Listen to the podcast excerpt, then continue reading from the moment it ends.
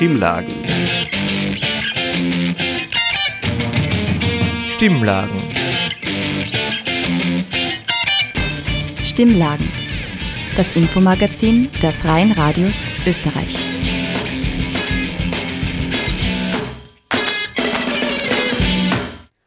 Liebe Hörerinnen und liebe Hörer, ich darf euch sehr herzlich zu einer neuen Ausgabe der Stimmlagen, dem Infomagazin der Freien Radios in Österreich, begrüßen. Diese Ausgabe der Stimmlagen kommt aus der Radiofabrik Salzburg. Hinter dem Mikrofon sitzt David Mehlhardt und in der kommenden halben Stunde erwarten euch diese drei Beiträge aus der Unerhört-Redaktion. Veronika Sattlecker hat sich mit drei Mitgliedern des Salzburger Kunstkollektivs Extasier getroffen und über ihre jüngste Plakataktion gesprochen. Im Anschluss hört ihr ein Interview mit dem Obmann des Salzburger KZ-Verbandes Siegfried Renker. Siegfried spricht darüber, warum antifaschistisches Engagement aktuell dringender vonnöten ist denn je. Den Abschluss macht ein kleiner Archivschatz. Im Februar 2022 beschäftigte sich Renate Hausenblas mit dem Gehen in allen seinen Facetten. Herausgekommen ist eine dreiteilige Reihe. Heute zu hören Gehen, ein literarischer Spaziergang. Stimmlagen. Das Infomagazin der Freien Radios Österreich.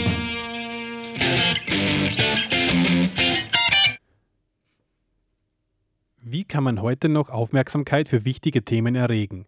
Wie eine Plattform schaffen für Stimmen, die sonst kaum gehört werden?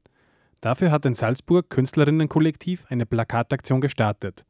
Drei der Künstlerinnen, Elisabeth, Martha und Michelle, waren bei uns im Studio und haben von ihren Projekten erzählt.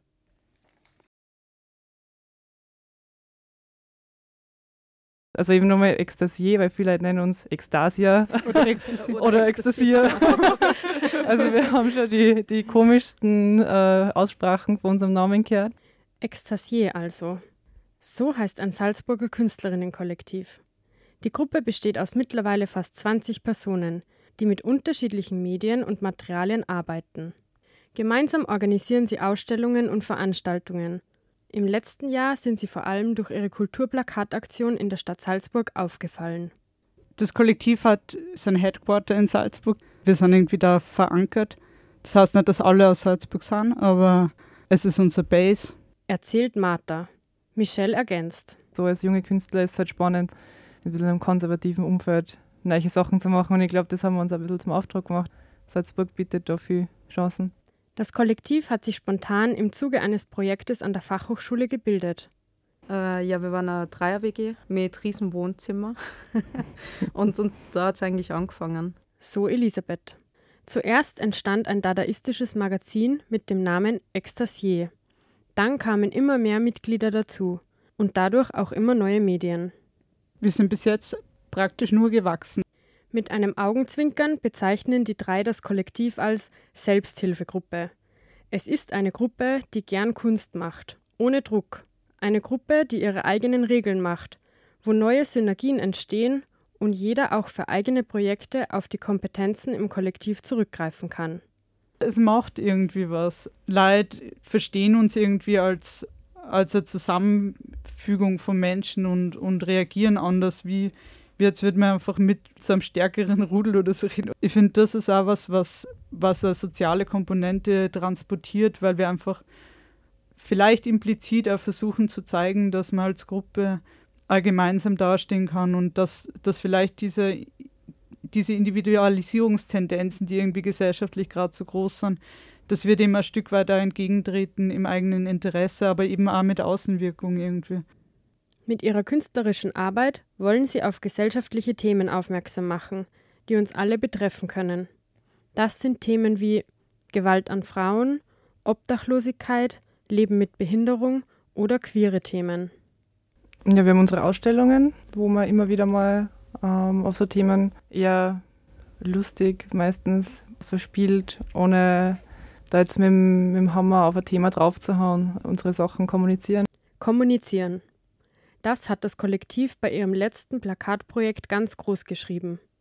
Unter dem Thema Botschaft Aufmerksamkeit nutzten sie Plakatflächen in der Stadt Salzburg, um unterschiedlichen Stimmen aus dem Sozial- und Kulturbereich eine Plattform zu bieten. Es gibt viel, es gibt unglaublich tolle engagierte Menschen, das ist echt Wahnsinn, die teilweise mit so wenig Budget arbeiten und, und echt einen Wahnsinnsbeitrag leisten. 2022 haben Extasier mit dem Plakat zu ihrer Low-Brow-Ausstellung den ersten Platz beim Progress Kulturplakatpreis gewonnen. Im Gewinn war ein gewisses Kontingent an Plakatflächen inkludiert, die das Kollektiv frei für ihre Botschaften nutzen konnte. Auch hier sollte die soziale Komponente nicht zu kurz kommen. Als Partnerinnen haben sie Einrichtungen ausgesucht, die keinem großen Träger angehören und potenziell wenig Budget für Werbemaßnahmen haben. Und wir haben auch gemerkt, es geht nicht primär um die Einrichtung, sondern es geht um Themenbereiche, die wir thematisieren wollen. Und das war für uns so freie Kulturszene, Soziales und Agenda-Fragen. Als Partner wählte das Kollektiv die Salzburg Club Commission, Aganigi Naganigi Boxen gegen Gewalt, die Magic Garage, Knackpunkt, den Frauennotruf, den Verein Mut mit dem Kostnix-Laden, die Initiative Biwak, das Mark und das Thema Wohnungsleerstand. Mit welchem Ziel? Irgendwie zum einen diese Leute unterstützen wollten mit dem, dass wir sagen, ihr seid geil. Wir wollen eure Statements zu eurem Thema und wollen die riesig auf Plakate drucken. Plakate gibt es im öffentlichen Raum sicher schon seit der Antike. Was damals noch auf Holztafeln oder in Stein gemeißelt wurde, waren Gesetzestexte und Informationen der Regierung. Mit dem Buchdruck war dann das moderne Plakat geboren. Im niederländischen Befreiungskampf oder der französischen Revolution wurden Plakate von Untergrundbewegungen verwendet, um mit anderen Menschen Kontakt aufzunehmen und sie zu informieren. 1845 wurde dann die Litfaßsäule erfunden und spätestens mit dem Jugendstil ist das Plakat zum künstlerischen Medium geworden. Martha erklärt. Jede Typo, also jede Schriftart hat eine Geschichte. Jeder Hintergrund von einem Plakat hat eine Geschichte. Wie gestalten wir ein Plakat mit einem Text, mit einer Farbgebung, dass es nicht ein Wahlplakat ist, dass es offensichtlich ein Kulturplakat ist, aber trotzdem nicht einen linksradikalen Vibe hat. Die Plakate sind nun als große weiße Flächen aus scheinbar zerknittertem Papier gestaltet. Darauf stehen in fetten Lettern Slogans der Salzburger Vereine und Organisationen. Also wir gelesen haben, Salzburg Battle um Tiefkultur waren wir einfach nur Danke, ihr seid die Besten. das war einfach so ein Point, haben wir gewusst, passt. Die Slogans sind mit bunten Textmarkerfarben hinterlegt. Denn das Motto der Aktion lautet Markiert, was für Salzburg wichtig ist. Heute Abend wird die Plakataktion zum Abschluss noch gebührend gefeiert. Um 18 Uhr lädt das Kollektiv zu einem gemütlichen Beisammensein in der Academy Bar ein. Wo wir nochmal alle Organisationen Danke sagen und es gibt Käsetoast. Das waren Martha, Elisabeth und Michelle von Extasier im Interview mit Veronika Sattlecker. Antisemitismus und Rechtsextremismus sind nach dem Ende der Nazi-Herrschaft nie gänzlich verschwunden. Ganz im Gegenteil. Die beiden Phänomene haben aktuell wieder Hochkonjunktur. Der Obmann des Salzburger KZ-Verbandes, Bundesverband österreichischer Antifaschistinnen, Widerstandskämpferinnen und Opfer des Holocausts, Siegfried Renker war bei Unerhört zu Gast und betonte die Wichtigkeit von antifaschistischem Engagement.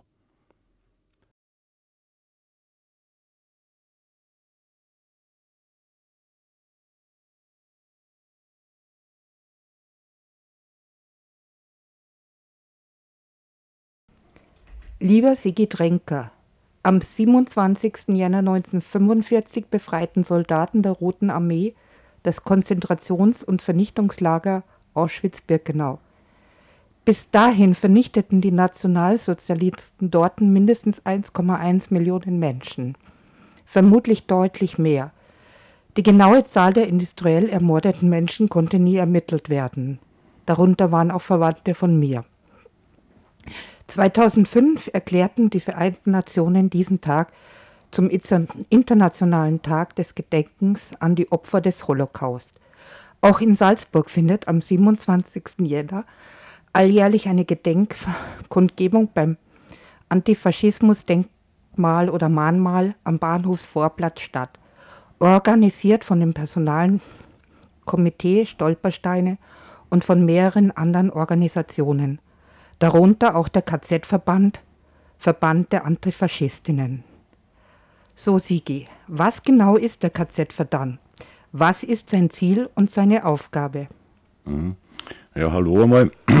Also, ja, der KZ-Verband selbst ist eine alte, relativ alte äh, Organisation, wurde 1947 gegründet, also 1945 bereits von den Überlebenden der KZs, dies, äh, vor allem die politischen Häftlinge, haben eben einen, einen Verband gegründet, um äh, an die Opfer den Opfern eine Stimme zu geben in der, in der, in der neu entstehenden Republik. Bis 1948 hat es diesen Verband auch in dieser Form gegeben. Dann kam der Kalte Krieg, schlug, schlug zu. Dieser Verband wurde aufgelöst, weil angeblich kommunistisch unterwandert. Daraus entstanden äh, dann drei Verbände, einmal von der ÖVP, dann die Sozialdemokraten und der KZ-Verband hat sich wieder gegründet als überparteiliche Organisation. Dieses überparteiliche hat der KZ-Verband auch beibehalten bis jetzt. Das heißt, wir sind, wir sind mit keiner Partei äh, verbunden. Wir sind auch keine Vorfeldorganisation irgendeiner Partei. Äh, die Überparteilichkeit lässt sich vielleicht am besten damit erklären, dass der Tiroler KZ-Verband der Vorsitzende lange Jahre, also solange es den Verein gegeben hat, ÖVP-Mitglied war. Und äh, im Salzburger Verband kann man das damit äh, begründen, dass die Mitglieder ja, aus der Sozialdemokratie, Grüne, Parteifreie, Kommunisten, also da ist, da ist so ziemlich ein bunter, äh, ist bunt gemischt, ja. Also diese Überparteilichkeit ist wichtig. Das Ziel des KZ-Verbands ist äh, darauf hinzuweisen, dass diese Gefahr von, von rechts, diese, diese äh, nun lange nicht vorbei ist. Also im Gegenteil, momentan haben die Rechten einen ziemlichen Aufschwung europaweit und in Österreich. Äh, wir haben immer wieder das Problem mit Holocaust-Leugnern, wir haben immer wieder das Problem der Verharmlosung des NS. Und äh, ja, das ist eigentlich so unser Hauptziel. Das wollen wir umsetzen mit Informationen, mit Veranstaltungen, Gedenkfeiern. Lieber Sigi Tränke, wie läuft jetzt die Veranstaltung am 27. Jänner ab? Und wann beginnt sie? Ich glaube, das wollen die Leute wissen. Mhm. Ja, am 27. Jänner ist eben dieses, äh, die, die äh, Gedenkfeier oder Kundgebung zum Internationalen Holocaust-Gedenktag. Äh, Bereits am Nachmittag um 15 Uhr gibt es in der Robertus Buchhandlung eine Buchvorstellung oder Buchpräsentation. Walter Manuschek vernichtet. Äh, da geht es um österreichische Juden und Jüdinnen in den Ghettos äh, des Generalgouvernements äh, zwischen 41 und 42, 1941, 1942. Die Moderation macht äh, die Christine Steger, unsere Bundesobfrau Stellvertreterin und auch Landeshauptfrau-Stellvertreterin, also die Christine ist da, ähm, und ich glaube, die macht die Moderation sehr gut, das ist sicher interessant. Und um 18 Uhr ist dann die Kundgebung am Antifa-Mahnmal am Bahnhofsvorplatz. Ähm, man muss vielleicht ein bisschen genauer schauen, weil dies ist ein antifaschistisches Mahnmal, das verschwindet in der, äh, zwischen den Bäumen. Also es ist nicht, äh, also für nicht Eingeweihte nicht leicht zu finden, sage ich es mal so, ja. Ähm, ja, also als Redner hab, ist, ist äh, es gibt eine Rede vom, ah, jetzt habe ich den Namen nicht in der Hand. Ja, kann ich jetzt gar nicht beantworten, weil ich. Ja, und warum sollte man auch heute, 80 Jahre, noch an diesem Tag gedenken und auch an Veranstaltungen dazu teilnehmen? Mhm. Also es ist zu einem, zum einen ist die Erinnerung an, an, an die Befreiung und zum anderen, also zur Erinnerung an die Befreiung und, und zum anderen ist auch, es ist immer noch notwendig, darauf hinzuweisen, dass es dass da Gefahr schlummert. Das ist nicht so, das ist nicht so ähm, ist kein Kavaliersdelikt gewesen, was, was da passiert ist. Und äh, was, was die Rechten jetzt momentan so vorbereiten, also man hat da gehört, sie treffen sich, um, um, um wie man Leute deportieren oder zurückschicken kann oder, oder wie auch immer, ja. Und ähm, auch das Auftreten der Identitären, mittlerweile die DU5, äh, immer wieder, äh, also das sind schon Sachen, erst diese Woche oder letzte Woche, vor, wenig, vor wenigen Tagen, war eben auch wieder so eine Bedrohung in einem, von vor einem linken Lokal. Also die Gefahr ist immer noch da. Danke, Sigi. Danke, Sigi, für dein Kommen ins Studio und das aufschlussreiche Interview. Zum Ab Antisemitismus und Rechtsextremismus sind nach dem Ende der Nazi-Herrschaft nie gänzlich verschwunden. Ganz im Gegenteil. Die beiden Phänomene haben aktuell wieder Hochkonjunktur. Der Obmann des Salzburger KZ-Verbandes, Bundesverband österreichischer Antifaschistinnen, Widerstandskämpferinnen und Opfer des Holocausts, Siegfried Renker war bei Unerhört zu Gast und betonte die Wichtigkeit von antifaschistischem Engagement. Das war der Obmann des Salzburger KZ-Verbandes Siegfried Renker. Wer sich über die Aktivitäten des Verbandes informieren will, kann das auf der Webseite tun. Die Adresse hier lautet kz-verband.at. Wer sich beim KZ-Verband vielleicht sogar engagieren will, findet dort ebenfalls alle relevanten Informationen und Anlaufstellen. Stimmlagen. Das Infomagazin der Freien Radios Österreich. Gehen einmal anders betrachtet. Eigentlich wollte die Beitragsmacherin Renate Hausenblas zuerst Texte von Peter Handke einarbeiten, aber dann blieb nicht mehr viel davon übrig. Was blieb? Ein kleiner geschichtlicher Abriss zum Gehen. Oder besser gesagt, zum Flanieren.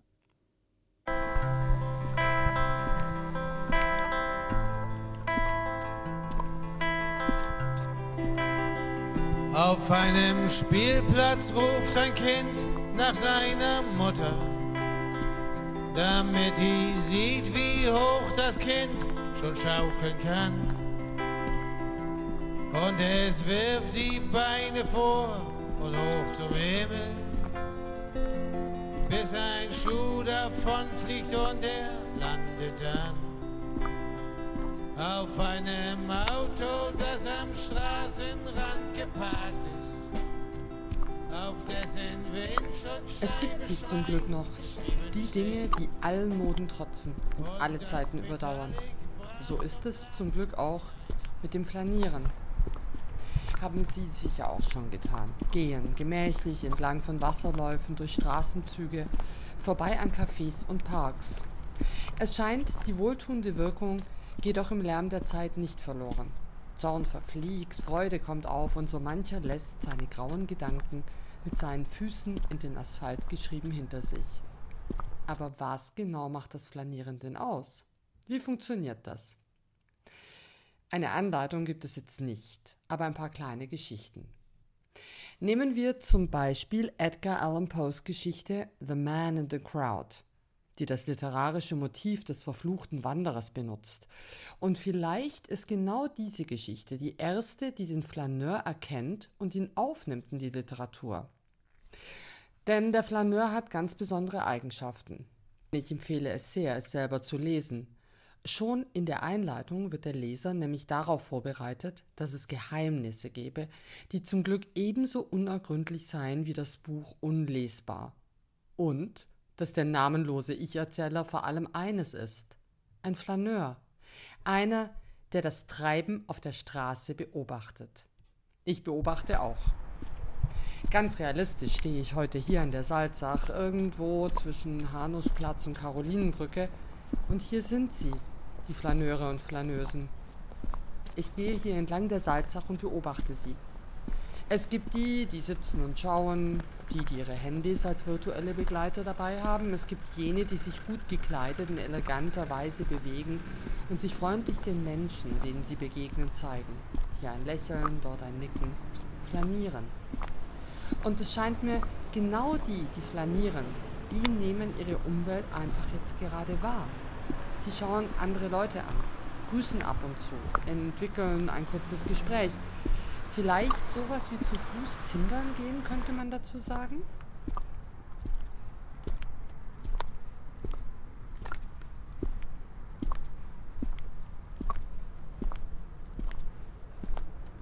Ganz realistisch stehe ich heute hier in der Salzach. Und ich sehe sie. Denn der Flaneur erobert sich mehr und mehr die Stadt zurück. Es war mal so. Ein Gehstock, die Zigarre in der Hand des Herrn, ein Schirm am Arm der Dame, ein Hut und eleganter Rock, ja, das war einmal. Kleidung und schmuckes Beiwerk. So einfach können wir den Flaneur nur leider heute nicht mehr aus der Menge heraus erkennen. Aber was geblieben ist, ist seine Haltung. Denn der Flaneur hastet nicht. Er hat den Blick weder aufs Handy noch auf den Boden gerichtet. Er interessiert sich für seine Umwelt. Er nimmt wahr und er wird wahrgenommen. Der Flaneur, ach ja, bitte verzeihen Sie, dass wir hier die männliche Grundform gewählt haben. Denn auch Frauen flanieren natürlich, die Flaneuse also. Sie alle lustwandeln ein wenig, suchen den Blickkontakt zu Menschen, erkennen liebevoll gestaltete Fassaden oder auch heruntergekommenes Bauwerk. Sie halten inne, sehen eine Blume, ein Tier, sie finden verlorene Gegenstände und meistens lächeln sie. Sie pflegen ihre Sinne und sind sinnlich und nehmen Zeit, Wege zu gehen, anstatt sie nur abzugehen. Es war schon bei den alten Griechen bekannt und sie waren davon überzeugt, dass die besten Einfälle beim Umherwandeln kämen. Und den hohen Wert eines gepflegten Spazierganges erkannten auch die Aristokraten im 18. Jahrhundert. Und sie ließen sich Gärten und Promenaden und Parks zum Lustwandeln einrichten. Dem Flanieren kam eben immer und immer mehr eine Schlüsselrolle zu, um die Stadt zu verstehen um sie darzustellen und ein Detail zu haben. Ein Flaneur ist ein Teil am urbanen Leben und eben gleichzeitig dessen Beobachter. Baudelaire zum Beispiel charakterisierte den Flaneur als Gentleman und Müßiggänger in den Straßen der Stadt und als einen Mann in der Menschenwelt.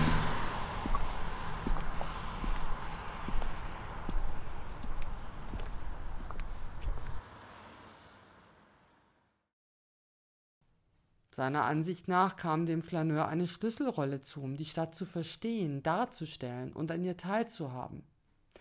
Der Pariser Literat und Dandy Charles Baudelaire etablierte den Flaneur als literarisches Sujet, das von der Faszination für eine vollkommen neue Erfahrung von Stadt handelt.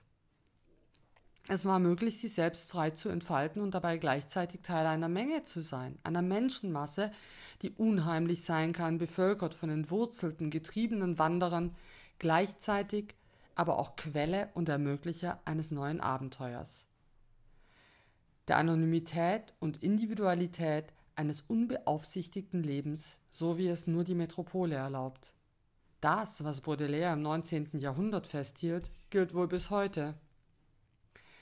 Baudelaire hält in seinen Werken die Geburtsstunde fest, in der die Straßen der Stadt zu Wandelwegen führten. Endlich gab es funktionierende Kanalisationen und Gehwege.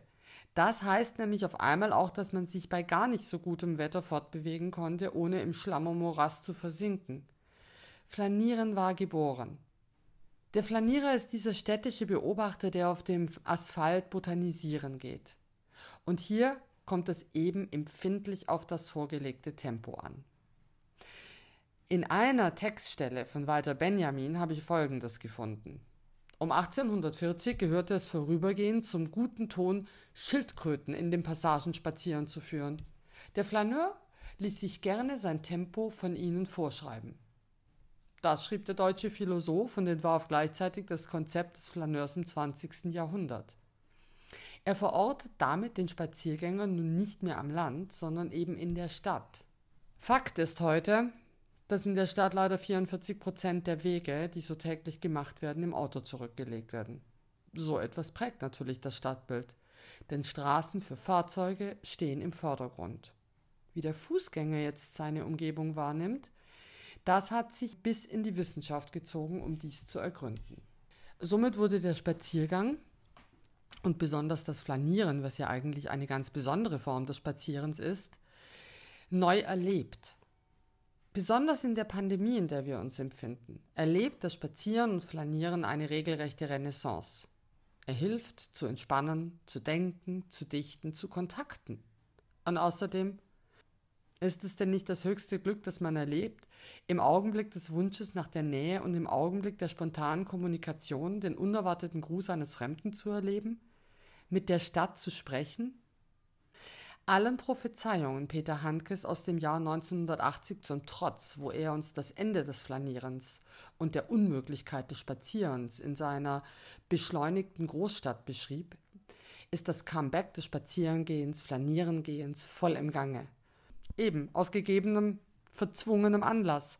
Wie sonst kann man sich denn noch entspannt treffen? Wo treffen sich denn die, die nicht Familienmitglieder in einem kleinen Haus sind? Wo sehen wir denn unsere Freunde? Das Leben ist ein einziger Spaziergang geworden. Let's go for a walk. Wetter egal. Das Ganze wird eben auch wissenschaftlich betrachtet.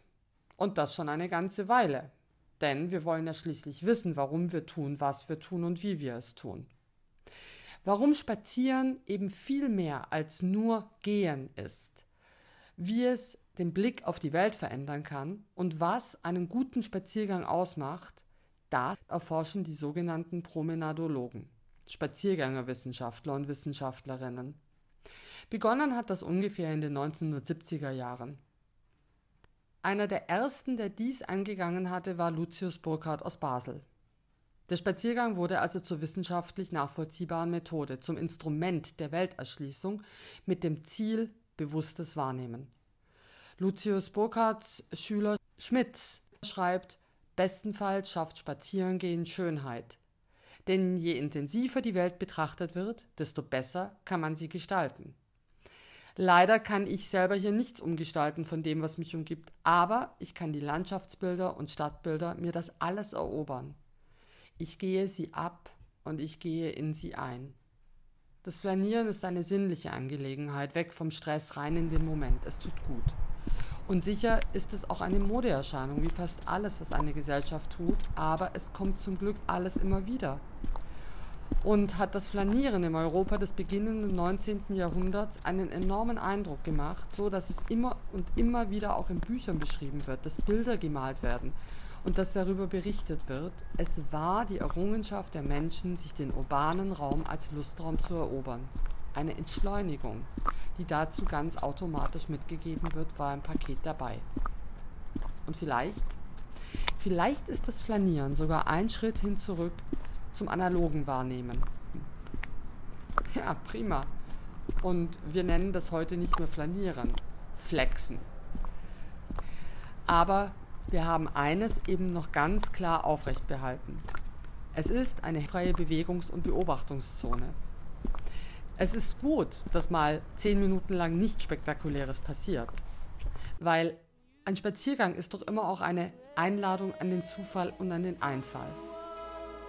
Aber wer es nicht glaubt, bitte probiert es aus.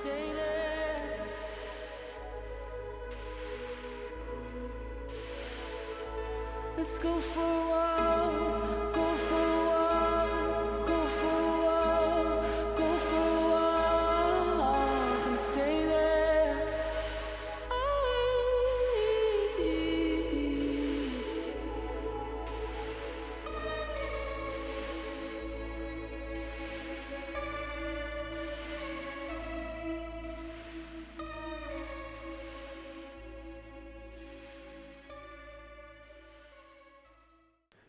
Gehen einmal anders betrachtet.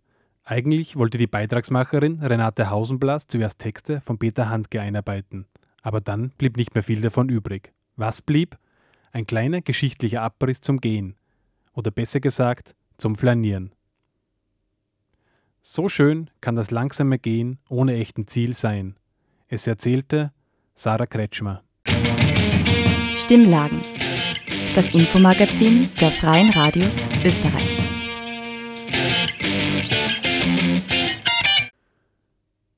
Wir sind am Ende dieser Ausgabe der Stimmlagen, dem Infomagazin der Freien Radios in Österreich, angekommen. Wie immer findet ihr alle Infos zu der Sendung und den einzelnen Beiträgen unter www.stimmlagen.at sowie auf der CBA-Seite der Stimmlagen. Am Mikrofon verabschiedet sich David Mehlhardt im Namen der gesamten Unerhört-Redaktion. Bis zum nächsten Mal aus der Radiofabrik Salzburg.